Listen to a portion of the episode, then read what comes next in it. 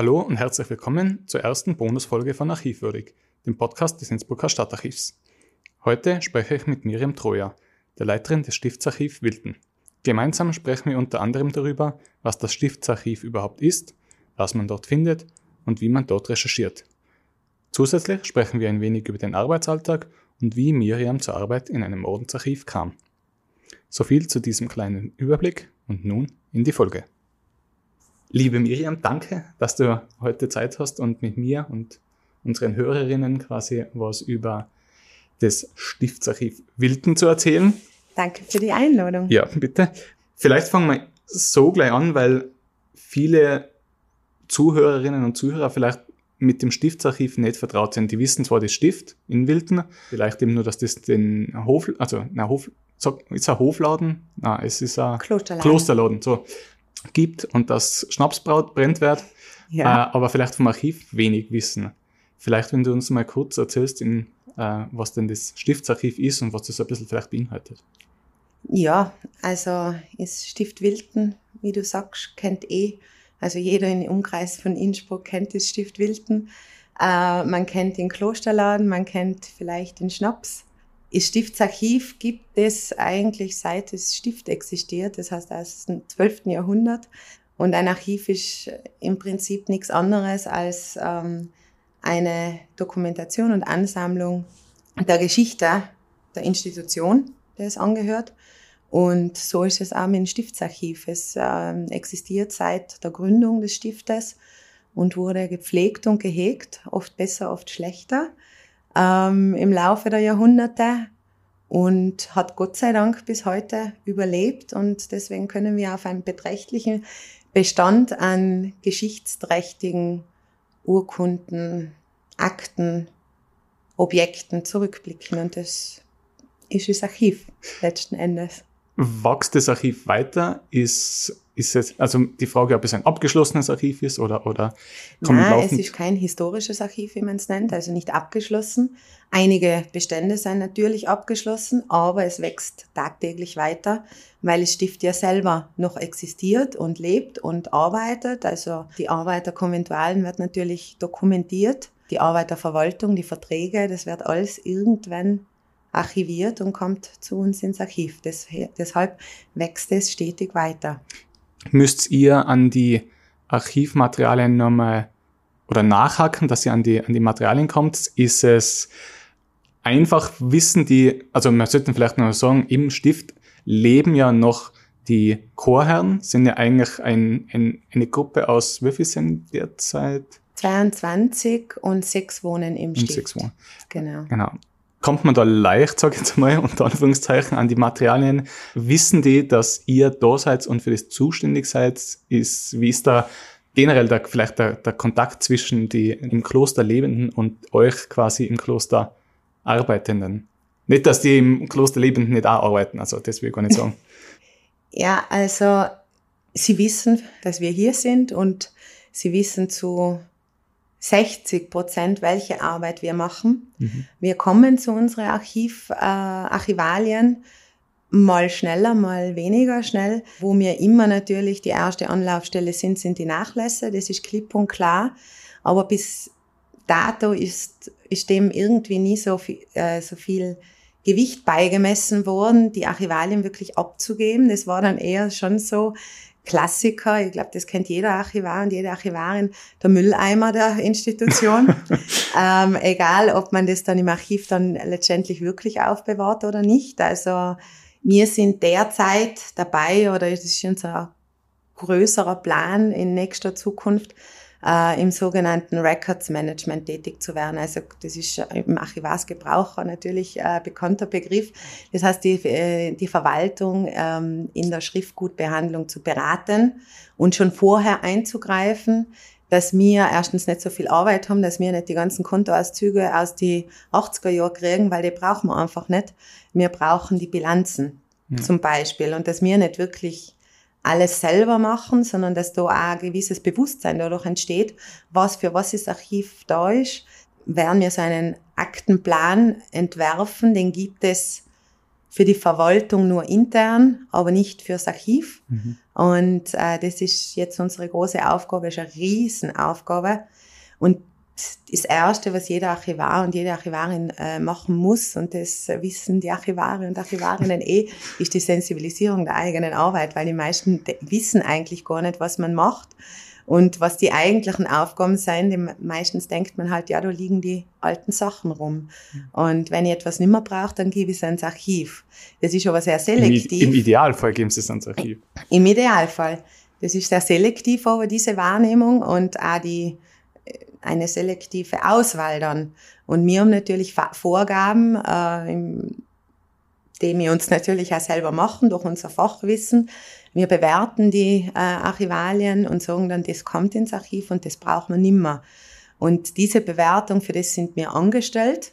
Aber das ist in die Chorherren natürlich nicht bewusst. Für das haben sie keinen Einblick in die Arbeit eines äh, Archivars und einer Archivarin. Für das brauchen sie ja Fachpersonal. Mhm.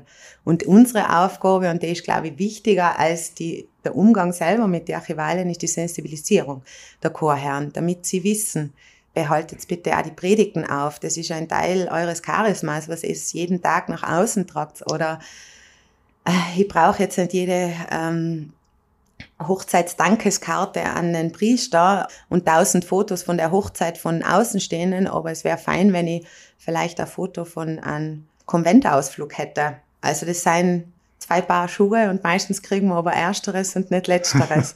und da müssen wir noch sehr viel Arbeit machen, ja die Sensibilisierung, immer das kenne ich auch gut. Das ist bei uns in der Stadt so, das ist sicher wahrscheinlich auch beim Land so, das ist, ich glaube, glaub, in jedem Archiv so, ja. so. Also von dem her sitzt ja nicht allein im Boot und auch bei uns ist es gerade quasi ein bisschen eine Umstellung, was ähm, Aktenablage eben betrifft, weil wir jetzt auch viel oder vermehrt jetzt äh, in der Zukunft eigentlich auch digital ablegen. Ist digital ablegen ist im Stift wahrscheinlich noch nicht so das Thema, oder? Äh, bis dato nicht, gehört aber alles zu diesem Records Management und Aktenplan dazu. Ich habe das schon in meiner letzten Arbeit gemacht und werde das jetzt auch machen. Da ist natürlich eine enge Zusammenarbeit auch mit der Verwaltung nötig. Wir haben uns jetzt zumindest mal technisch darauf vorbereitet. Ich wollte gerade fragen, ja, weil technische Genau, also das ist noch nicht ganz ausgereift, aber wir haben einmal so eine Zwischenlösung. Mhm. Wir haben einen eigenen kleinen Server. Wir tüfteln gerade mit unseren ITler an einer ich hasse dieses Wort langfristigere Lösung. Langzeitarchivierung, da sind wir ja. noch weit weg. Aber ähm, es gibt für eine so kleine Institution und im Vergleich zu einer Stadt oder einem Land sei man natürlich eine kleine Institution, noch keine Generallösung. Und deshalb arbeiten wir einfach mit den einfachsten Mitteln, mit äh, Aktenablagen, digitalen Explorer, ganz einfach. Allerdings natürlich in Archivierformat, also PDF-A nennt man es zum Beispiel. Es gibt so verschiedene Formate. Und da ähm, haben wir noch sehr viel Arbeit auch vor uns. Bis dato ist es eine reine, ja, reine Ablage der Verwaltung. Ich versuche das schon ein bisschen vorzubereiten, aber schauen wir mal, was die Zukunft bringt diesbezüglich. Also wir sind dran und das dauert. Du hast vorhin schon einmal angesprochen, so ein bisschen grob, was ihr im Archiv verwahrt. Vielleicht, dass wir da noch mal ein kleines bisschen drauf eingehen. Du hast schon, ich glaube, das prominenteste Beispiel sind sicherlich die Urkunden. Definitiv. Ja. Die, ihr habt ja, glaube ich, Moment, die, äh, die Abschrift, glaube ich, habt ihr, oder? Vom, vom, von der Abtretung der rechten Innenseite, oder? Hab, jetzt, ich habe es jetzt nicht mehr auswendig im Kopf. Ja, also Du meinst die, wir nennen sie die Stadturkunde. Ja, es ist. Ja, es Sie. ist, weil die Gründungsurkunde der Stadt oder diese Abtretungsurkunde, die, das Original existiert ja nicht mehr. Weder in der Stadt bei euch noch Na, bei uns. Eben. Ähm, aber wir sind in der glücklichen Lage, dass wir die zeitnaheste Abschrift haben. Und, und das ist jetzt, also da plappere ich jetzt nur den Forschern nach. Passt gut. Da hängt ein Siegel dran und dieses Siegel soll offenbar von der Originalurkunde stammen. Deshalb, das, äh, deshalb wird sie die Stadturkunde, das ist das nächste am, am Original, was man hat und deswegen ist sie so prominent, gerade für die Stadt Innsbruck. Und da wird eben diese Abtretung der Rechte auf der auf die Auf rechte Innenseite quasi Danke. vom Stift Wilton an. An Berthold, den von Annex, Ja, den genau. dritten, abgetreten. Nach längerem Hinterher. Und das war der Anfang von Innsbruck, wie wir es heute kennen. Quasi, ja. Und der Anfang einer jahrhundertelangen Streitsache zwischen Stift Wilton und Innsbruck. Also wir streiten nicht, wir zwar. Nein, wir streiten nicht. Also ich glaube, das Außer vielleicht, wenn es um die Urkunde geht. Müssen wir vielleicht noch mal reden, ob die nicht auch wieder überstellt werden soll. da Nein. können Sie lange streiten. Die gebe ich nicht Nein. her. Die Urkunden habe ich aber gesehen, ist ein großer Teil von, also ihr habt das, glaube ich, extern digitalisieren lassen oder habt ihr sie im Haus digitalisieren lassen? Weil sie sind Es ja, ist im Haus digitalisiert worden, aber da gibt es dieses Projekt Monasterium. Die kommen Mhm. mit dem Equipment und digitalisieren vor Ort. Also gemacht haben nicht wir es, also es war noch vor meiner Zeit, Okay. aber das haben nicht wir gemacht. Wir, also die, die Archivare damals haben die Stücke ausgewählt und dann das heißt, das ist eine Auswahl an die Urkunden, was, Genau, das sind 3000 und wir sagen immer Urkunden, aber das stimmt nicht. Das seien eigentlich nicht nur Urkunden, eigentlich im kleinen Teil. Mhm. Das ist die altgenannte Urkundenreihe. Wir haben es jetzt umbenannt. Das ist jetzt Urkunden und äh, wichtige Einzelakten, weil da eigentlich großteils Einzelakten und nicht Urkunden dabei sind. Und Monasterium digitalisiert ja vor allem äh, mittelalterliche Urkunden. Die Zeitspanne ist ein bisschen ausgeweitet nach oben worden. Also ich glaube, bis ins 17. Jahrhundert gehen da die Urkunden auch rauf, auch bei anderen ähm, Institutionen.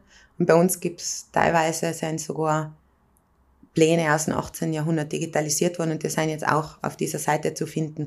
Und diese Auswahl, das sind 3000 Stücke, also knapp 3000 Stücke, die jetzt eben digital und gratis, glaube ich, online und gratis online eben äh, zum, zur Verfügung genau. stehen. Genau. Habt ihr eigentlich, das ist jetzt zwar ein bisschen abseits vom, vom Digitalisieren, aber sind durch die Fliegerangriffe äh, in den 40, also wann? 43, glaube ich, haben sie ja Mhm. begonnen, äh, sind im Stift, oder Stift ja auch, aber beim Archiv oder Bestände des Archivs durch Bombenschäden in Mitleidenschaft gezogen worden? Soweit wir wissen, kaum. Also da haben wir großes Glück gehabt. Also der gesamte Schneidergang, damals war das ja schon, äh, in der Richtung. Das Archiv bin ich mir nicht ganz sicher, das war wahrscheinlich noch nicht da. Aber wir merken in den Bestände keine Fehl, Keine Fehlstellen, oder? keine Fehlstellen, also größere, wo man sagen, okay, das ist jetzt wirklich, ähm, das muss aus diesen ähm, Bombenangriffen, äh, also das Resultat sein. Die Fehlstellen, die wir haben, die gehen quer durch die Zeit, das müsste sehr äh, zufällig sein, also ich gehe jetzt nicht davon au- aus. Und ich wüsste jetzt auch in der Geschichte, in der Geschichtsaufarbeitung nicht, dass das Archiv in Mitleidenschaft getr- äh, gezogen worden ist. Ähm, wir wissen, dass die Bibliothek sehr schwer bombardiert war, aber auch da ist es eigentlich der Raum selber stehen geblieben, die Bücher auch. Viel ist ja weggeschafft worden, ist das Wichtigste. Das hat man ja in einer Nacht- und Nebelaktion teilweise nach Stamms und in andere Orte verbracht. Und Wilton hat natürlich einen großen Nachteil gehabt, dass es mitten in der Stadt war, neben dem Bahnhof. Das ist natürlich Was natürlich ein großes Ziel ja. war. Und es gibt diesen Ausspruch, es ging ein, wie, wie heißt der, ich meine, das ist jetzt nur nachgesprochen, es ging ein Flüstern durch die Gänge oder durch die Klausur. Wir sollten alles backen und abhauen, so in die Richtung. Und das ist am Tag vor der Schließung dann letztendlich auch gewesen. Also Mhm. sie haben es gewusst und haben schon vorher Vorbereitungen getroffen. Und klar, ich glaube, dass sie schon vieles einfach außer, In außerhalb Sicherheit des- schon in gebracht Sicherheit haben, ja. gebracht haben. Genau, ja.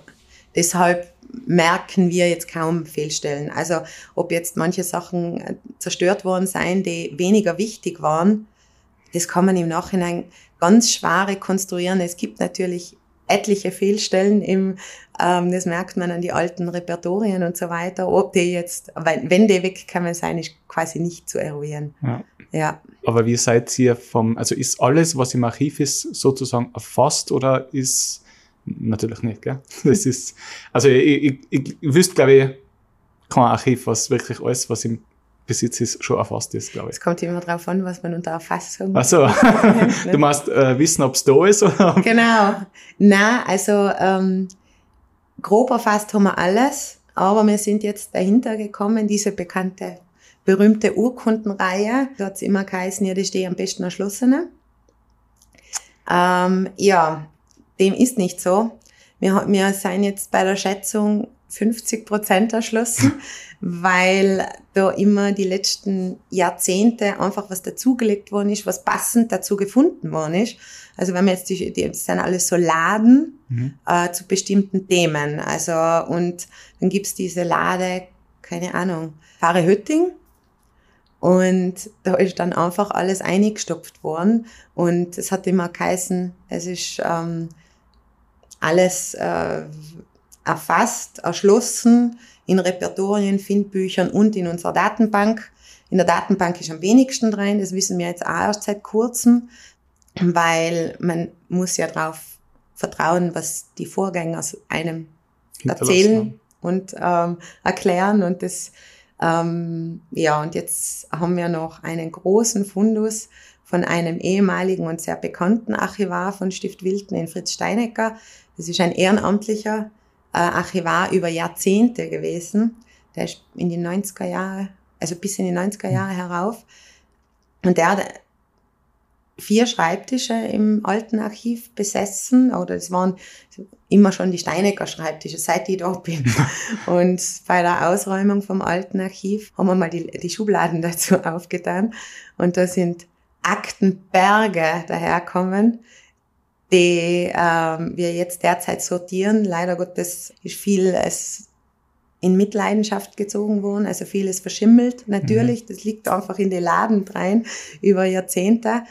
Und jetzt versuchen wir jetzt gerade einen Überblick zu schaffen, aber das sind genau die Bestände, die mir vom Gefühl her, seit ich das Archiv kennen, gefehlt haben.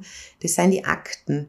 Viele Abtakten, Briefverkehr, solche Dinge, wo wir einfach Fehlstellen in die Jahrzehnte haben, die seien vermutlich da drin.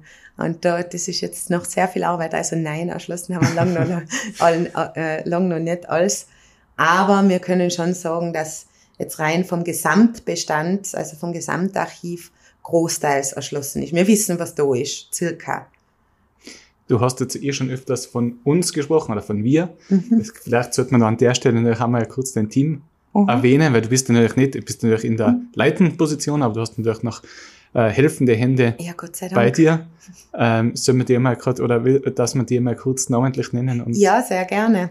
Also wir sind ein Team von vier Archivarinnen und Archivare und ein, einer Bibliothekarin, die ist jetzt frisch dazugekommen letzte Woche.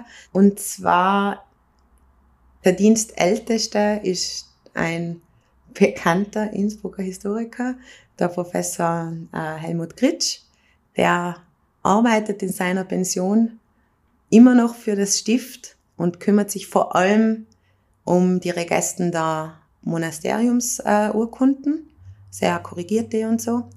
Dann ist der Magister Dieter Liebmann, auch mein Stellvertreter, der seit über acht Jahren fürs Stift arbeitet im Archiv und der kümmert sich um alles. Hab ich schon gesagt, ja. ja. Und dann die Frau Daniela Runk, Master, die aus der Karenz zurückgekommen ist, schon vor meiner Zeit im Stift gearbeitet hat, allerdings für die Kunstinventarisierung, äh, ist aber, ist aber eigentlich Archivarin mhm. und hat auch ein ein Praktikum bei mir früher mal genossen, also ich kenne sie schon seit langem und kümmert sich derzeit vor allem um die Nachlässe. Und dann noch die Bibliothekarin, die Gott sei Dank jetzt die Bibliothek hoffentlich bald in vollem Ausmaß Über übernimmt. die will ich eh noch dann vielleicht ja. ganz kurz, dass wir es noch anschneiden. Bevor wir das aber machen, noch ein Punkt, der, den ich bei die, wenn wir die, über die Archive geredet haben, auch immer angesprochen haben. Wer hat denn Zutritt zum Archiv. Darf jeder vorbeikommen, also grundsätzlich jeder vorbeikommen zum Recherchieren? Ist es überhaupt vielleicht interessant für jedermann, jeder Frau? Und natürlich der Punkt mit, ist mit dem Archivbesuch oder mit Recherche sind Kosten verbunden? Das ist immer eine große Frage. Also zu uns kann jeder kommen, der ein, es steht so in der Archivordnung, berechtigtes Interesse äh, vorzeigen kann. Das bedeutet aber jeder, der einfach sich für unsere Bestände interessiert, forschen will. Es ist da auch interessant, also wir haben ein sehr breites äh, Publikum. Das geht von Familienforschung natürlich bis ganz viele Chronisten, der umliegenden Dörfer, vor allem unserer inkorporierten Pfarren, aber auch viele Wissenschaftler der Universität in jeglicher Sparte, also von Theologie bis Geschichte bis Kunstgeschichte. Da ist immer, also ist alles dabei. Und wir sind ganz ein normales Archiv, allerdings immer mit dem Titel Privatarchiv. Das darf man nie vergessen. Wenn jemand zu uns kommt, dann wird es genehmigt, dass der Einsicht bekommt in gewisse Bestände. Aber wir hätten theoretisch auch das Vetorecht. Das heißt, wir könnten auch äh, sagen Nein, weil es eben rein rechtlich ein Privatarchiv ist. Aber wir arbeiten für das öffentliche Interesse. Wir möchten das ja weiterhin auch, das Archiv nach außen tragen, aber wir möchten es auch weiterhin befüllen können. Und Gott sei Dank, und wahrscheinlich bin ich die Einzige, die das äh, so sieht, gibt es diese DSGVO von 2018, die den Privatarchiven auferlegt, sie dürfen weiterhin als Archiv arbeiten, aber nur, wenn sie dem öffentlichen Interesse zur Verfügung stehen. Das heißt, wir müssen öffnen. Und das finde ich eigentlich eine gute Lösung. Allerdings, ja. Sonst dürfen wir eigentlich die Sachen nicht archivieren, sondern müssten sie schreddern. Ja, vernichten. Ja. Ähm, weil du das Vetorecht oder die Zusage, liegt das bei dir oder liegt es dann beim, beim Prior? Beim Prior liegt es nicht, wenn dann beim Abt. Also ah, ja. ich bin ja. einzig und allein dem Abt und nicht dem Prior unterstellt. Als Archiv ist Abt-Sache. Äh, Der Abt hat immer ein Vetorecht. Allerdings hat er natürlich die Aufgaben, Rechte und Pflichten an mich abgetreten als ähm, Leiterin des Archivs. Das heißt, die erst, das erste Vetorecht habe ich. Wenn ich mir bei manchen Sachen nicht sicher bin, dann frage ich beim Abt nach wenn es ähm, sensiblere Themen sind und so weiter. Es gibt natürlich auch Ausnahmen. Man hat ja diese Schutzfrist von 50 Jahren haben wir. Da gibt's immer so Grauzonen, das kennt jeder. Gerade für Forschung oftmals, Gerade ja. für Forschung, gerade für, ähm, wenn es jetzt zum Beispiel um Biografien bekannter Persönlichkeiten geht, geht, dann kann man ja Ausnahmen machen. Diese Ausnahmen, das entscheidet nur der Abt. Mhm. Also das würde ich auch niemals machen. Das wäre mir zu gefährlich auch. Aber grundsätzlich habe ich ja das Vetorecht, ja. ja. Und ja. Sollte man sich am besten vorab per Telefon, per Mail melden bei euch? Wer Unbedingt, weil wir sind zwar grundsätzlich gut besetzt, aber nicht immer, wir haben mehrere Aufgabengebiete und wir sind, trotzdem wir vier Leute im Archiv sind, quasi nur ein One-Person-Archiv gefühlt. Das heißt, es ähm, das ist immer also auf Terminanfrage. Ansonsten müssen wir leider Gottes, wenn jemand an der Pforte auftaucht, das passiert immer, immer wieder, äh, müssen, wir, müssen wir sie wirklich wegschicken, weil wir können, wir müssen uns die Arbeitszeit einteilen. Wir haben jetzt keinen riesen Lesesaal, wo fixe Aufsichtspersonen sein. Das heißt, wir müssen für diese Person, für diesen Benutzer und wollen auch dann da sein. Und das geht nur, wenn man sich die Zeit auch freischaufelt. Genau, und deswegen muss man sich vorher anmelden, per Telefon, per E-Mail, über das Kontaktformular von der Homepage. Da gibt es einen Benutzerantrag schon runterzuladen, dass man das im Vorfeld schon mitnehmen kann, wenn man möchte, und sonst halt vor Ort ausfüllen. Die, die Archivordnung und die Benutzerordnung ist auch online, da kann man sich alles einsehen. Da weiß man, was, auf was man sich einlässt. ja. Und entstehen mit dem an und für sich mit dem Besuch kosten oder wäre das dann was, wo man sagt, wenn man für, was gar nicht, einen Druck oder darf man bei fotografieren oder werden es? Bei uns darf man fotografieren äh, für einen Eigengebrauch. Für Publikationen wird natürlich ein Repro-Ansuchen noch gefordert. Kosten entstehen keine. Wir machen das wirklich absolut kostenfrei. Ähm, wir sind allerdings beim Überlegen bei Digitalisierungen wenn es jetzt von uns gefordert wird, bei größere ähm, Umfängen, größeren Mengen einfach, dass wir vielleicht was verlangen, aber es wird nicht die Würze. Es wird, nein. Also wir möchten uns nicht bereichern. es ist eine Sinn der Sache und wir sind, und das sind, es ist vielleicht vorher ein bisschen anders umgekommen, aber wir sind schon dafür da, dass die Forschung, die Interessierten bei uns offene Türen einrennen. Also es ist unser größter Wunsch, dass dieses Archiv wirklich gut besucht ist. Und das wird es in der Zwischenzeit auch sehr gut, muss ich sagen. Haben wir schon geredet vorher. Ja. Also ich war fast, na schockiert nicht, aber ich war begeistert eigentlich, dass es so sehr genutzt wird. Ja, Ja, man muss immer dazu sagen, also ich glaube, es ist immer gut besucht gewesen. So, wenn ich also die Benutzerstatistiken anschaue und so, ist es also im Verhältnis zu anderen Ordensarchiven, die ich kenne. Man muss aber auch dazu sagen, das hängt mit den Beständen zusammen. Mhm. Stift Wilden ist gerade für Innsbruck äh, einfach ja, man unglaublich. Nicht herum. Man kommt, nein, man kommt nicht nur fast, man ja. kommt nicht herum. Und jegliches äh, historisches Thema im Umfeld von Innsbruck hängt mit dem Stift zusammen, weil in Stift einfach alles gehört hat. Das heißt, das geht von Bergisel bis Batschakofel bis, äh, bis Hötting und natürlich die Gründung der Stadt Innsbruck, die ganzen äh, Felder rundherum bis ins Zellrheintal rein. Da kann man, ja, das ist, ist natürlich das Forschungsfeld riesig. Und, und es ist einfach eines, wenn nicht das älteste Archiv in, in, äh, in Tirol. Das muss ja, man sich auch das, das ähm, auf der Zunge zergehen lassen. Und deswegen ist es nun mal einfach im Interesse, also im Fokus äh, von Forschung. Und, und das ist auch schön. Und jetzt natürlich mit dieser, mit diesem neuen Archiv ist es auch leichter, ins Archiv zu kommen. Früher war es nochmal schwieriger weil die Gegebenheiten einfach nicht da waren. Also man hat keinen Benutzerraum gehabt, man hat kaum Personal gehabt. Äh, es ist schwierig gewesen. Und jetzt ist alles ganz klipp und klar geregelt und deswegen fühlen wir uns fast wie ein öffentliches Archiv. Ja, eben. Ich war ja, ich war ja ein, ein Gast der Eröffnung des neuen Archivs, was eh ein gutes Stichwort wieder ist. Also du lieferst mir ja eh immer die guten Stichworte, dass wir vielleicht eben nur über dieses neue Archiv reden. Davor war es ja im Schneidergang hauptsächlich alles. Also das ist jetzt schwierig zu erklären, glaube ich, für, für die Hörerinnen und Hörer, was nicht vertraut sind. Von dem her vielleicht doch einfach mal zu einem Archivbesuch kommen.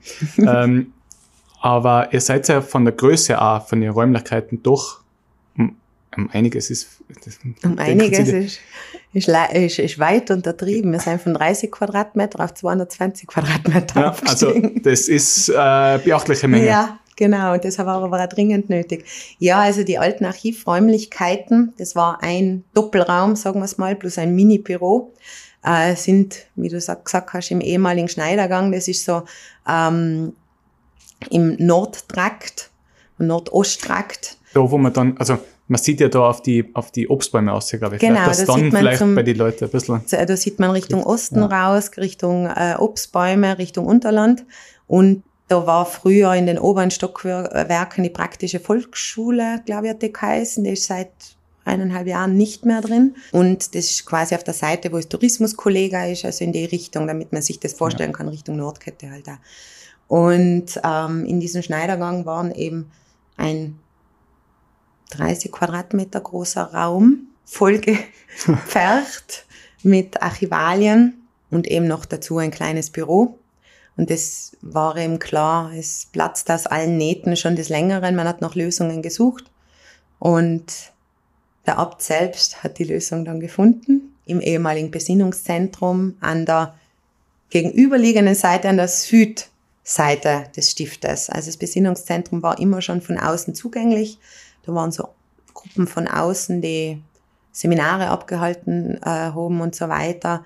Und das waren die idealen Räumlichkeiten im Erdgeschoss. Genau. Und wann, wie lang war jetzt da die Planung und Umbauphase? So ungefähr, also ähm, ganz genau. Ja, also sein. Planung war, also die ursprüngliche Planung war schon vor meiner Zeit, also 2020 circa, schon vorher, 2019, 20 begonnen. Der Wunsch war schon weitaus länger da. Dann äh, hat man mich hinzugeholt, eben aus diesem Grund, und zwar im März 2021. Und da hat man eigentlich ziemlich postwendend, sobald ich über die Pläne drüber geschaut habe und ein bisschen den Architekten beraten habe, eigentlich angefangen zu bauen. So im Sommer 21, glaube ich, war das. Und letzten Endes, also umgezogen sind wir Mai 22, das heißt, reine Basisbauzeit, sage ich mal, war ein Jahr plus minus. Aber wir sind natürlich nicht ins fertige Nest gezogen. Wir mussten umziehen, weil auf der Schneider-Trakt-Seite auch Umbauten geplant waren. Und deswegen mussten wir raus. Das ist natürlich nicht optimal, aber wir haben es irgendwie löst.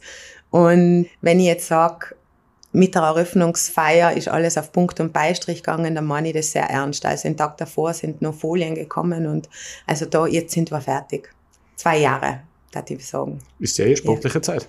Ja, es war also. noch, man muss ja sagen, es ist ja kein Neubau, es ist ein, äh, eine Adaptierung der Räumlichkeiten, aber trotzdem, also es waren sehr schwierige Zeiten, das wissen wir alle, gerade in der Baubranche, Corona, Baubranche, das war ähm, ein Wahnsinn im Nachhinein und trotzdem für das ist es sehr schnell gegangen, finde ich. Also. Und es schaut auch sehr gut aus. Also ich war ja, wie gesagt, eh schon vor Ort und auch bei der Öffnungsfeier. Also die Räumlichkeiten sind spitze, muss ich, muss ich sagen. Finde ich auch. Dankeschön. Ich nehme das als Kompliment an Stift ja, weiter. ich wollte noch auf die Bibliothek kurz, mhm. dass wir vielleicht noch ganz kurz eingehen, weil ich finde, also es ist ja sehr schön erstens anzuschauen, zweitens ja. ist sie ja doch sehr umfangreich auch. Mhm.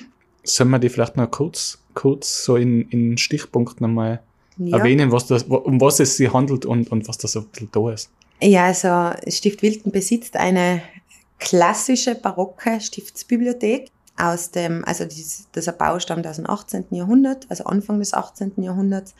Äh, wir haben jetzt erst recherchiert, 1712 ist der erste Bibliothekar engagiert worden, ein Chorherr damals. Das stimmt so circa aus der Zeit. Die äh, barocke Stiftsbibliothek besteht aus einem großen barocken Prunksaal, der natürlich nicht mit den äh, Prunksälen in Admont oder äh, anderen ähm, Klöstern, Stiften äh, im Osten Österreichs mithalten kann. Aber für die Größe des Stiftes ähm, ist es sehr schön und sehr, also auch sehr einladend und sehr klassisch, finde ich.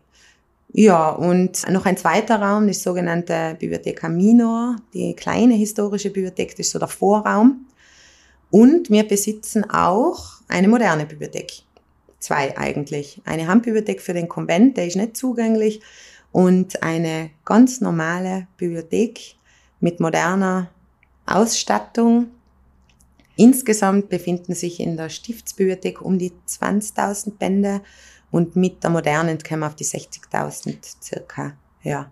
Betreut eine neue Kollegin dann die komplette Bibliothek oder ja. Teile? Na, alles. Ja, die komplette Bibliothek äh, ist eine Riesenaufgabe für eine Teilzeitstelle, aber sie hat ja mich Gott sei Dank auch noch. Also ich leite Bibliothek und Archiv, mache das Organisatorische, aber ich bin keine ausgebildete Bibliothekarin, deshalb habe ich eine dringend benötigt.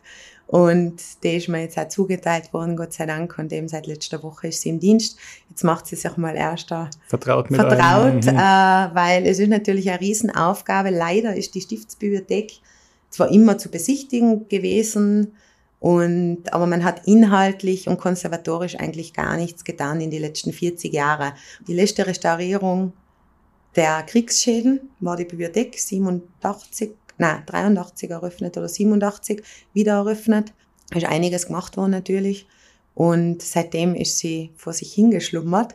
Das sieht man auch, wenn man genauer hinschaut oder ein, ein Kenner, Staubschichten, ein bisschen Schimmel, ein bisschen das, ein bisschen das kaputte Bücher. Und natürlich ist das ein großer Fokus, dass die Frau Strimmer jetzt, den sie jetzt legen wird, dass die barocke Stiftsbibliothek wieder im alten Glanz erstrahlt, im wahrsten Sinne des Wortes. Also da geht's ans Eingemachte mit Staubsaugen und allem drum und dran.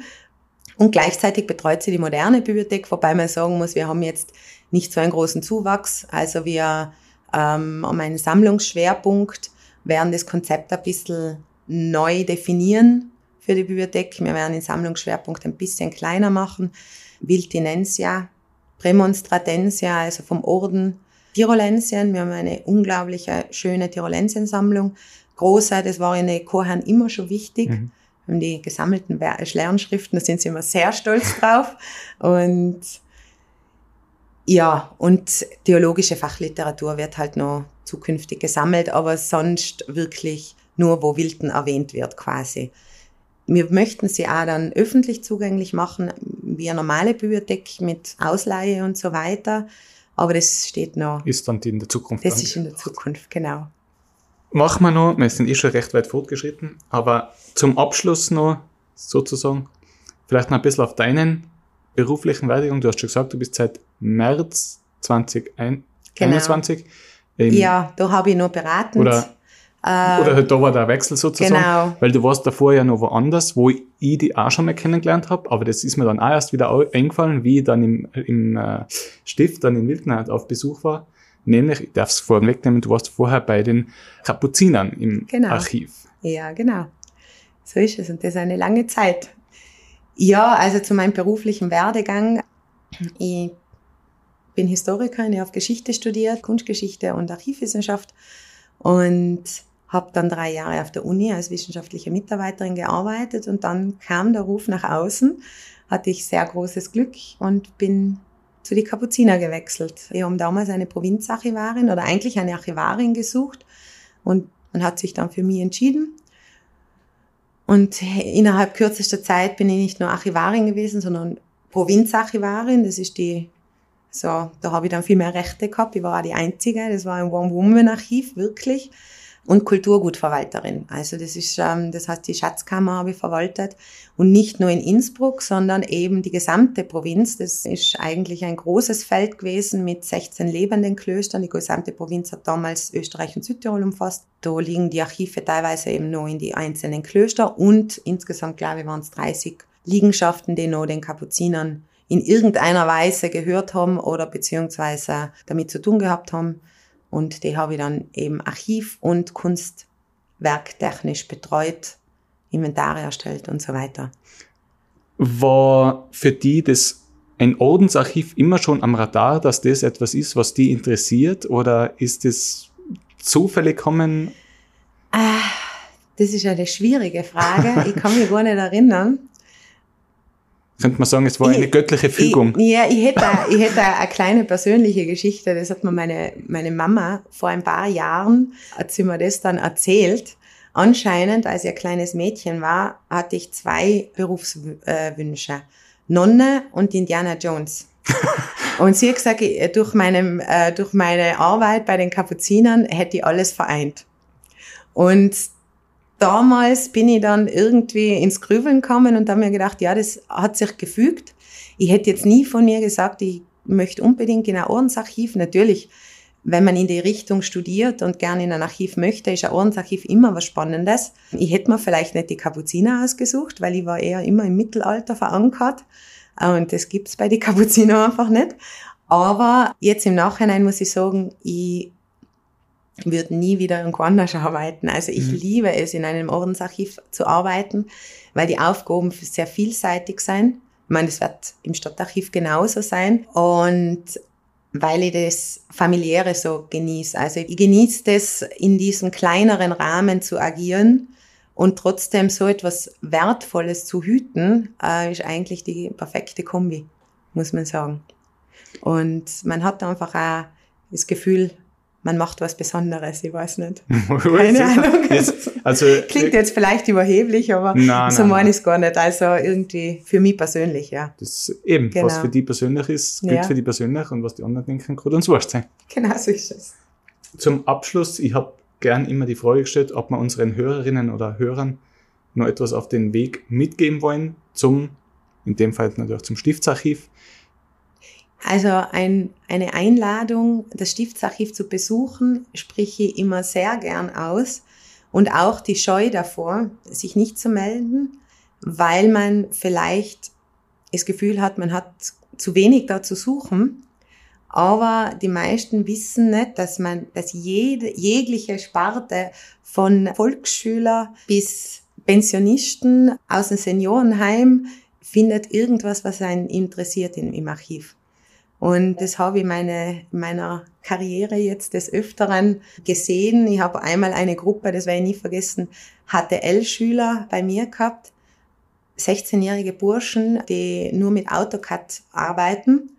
Und ich habe ihnen, haben wir gedacht, was zeige ich ihnen die? Und die haben ihnen einfach alte Pläne gezeigt. Und die waren hellauf begeistert.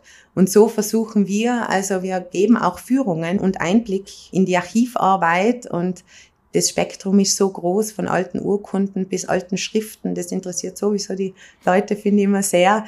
Und das aber adaptiert von Kinder bis Erwachsene querbeet durch. Und deswegen keine Scheu, einfach melden. Wir freuen uns, unser Reich zu zeigen. Sehr gut. Dann denke ich, haben wir da einen schönen Schluss. Und sag nochmal Danke, Miriam, für deine Zeit, die ja, du mir gespendet hast. Und toi, toi, toi für die Zukunft. Dankeschön.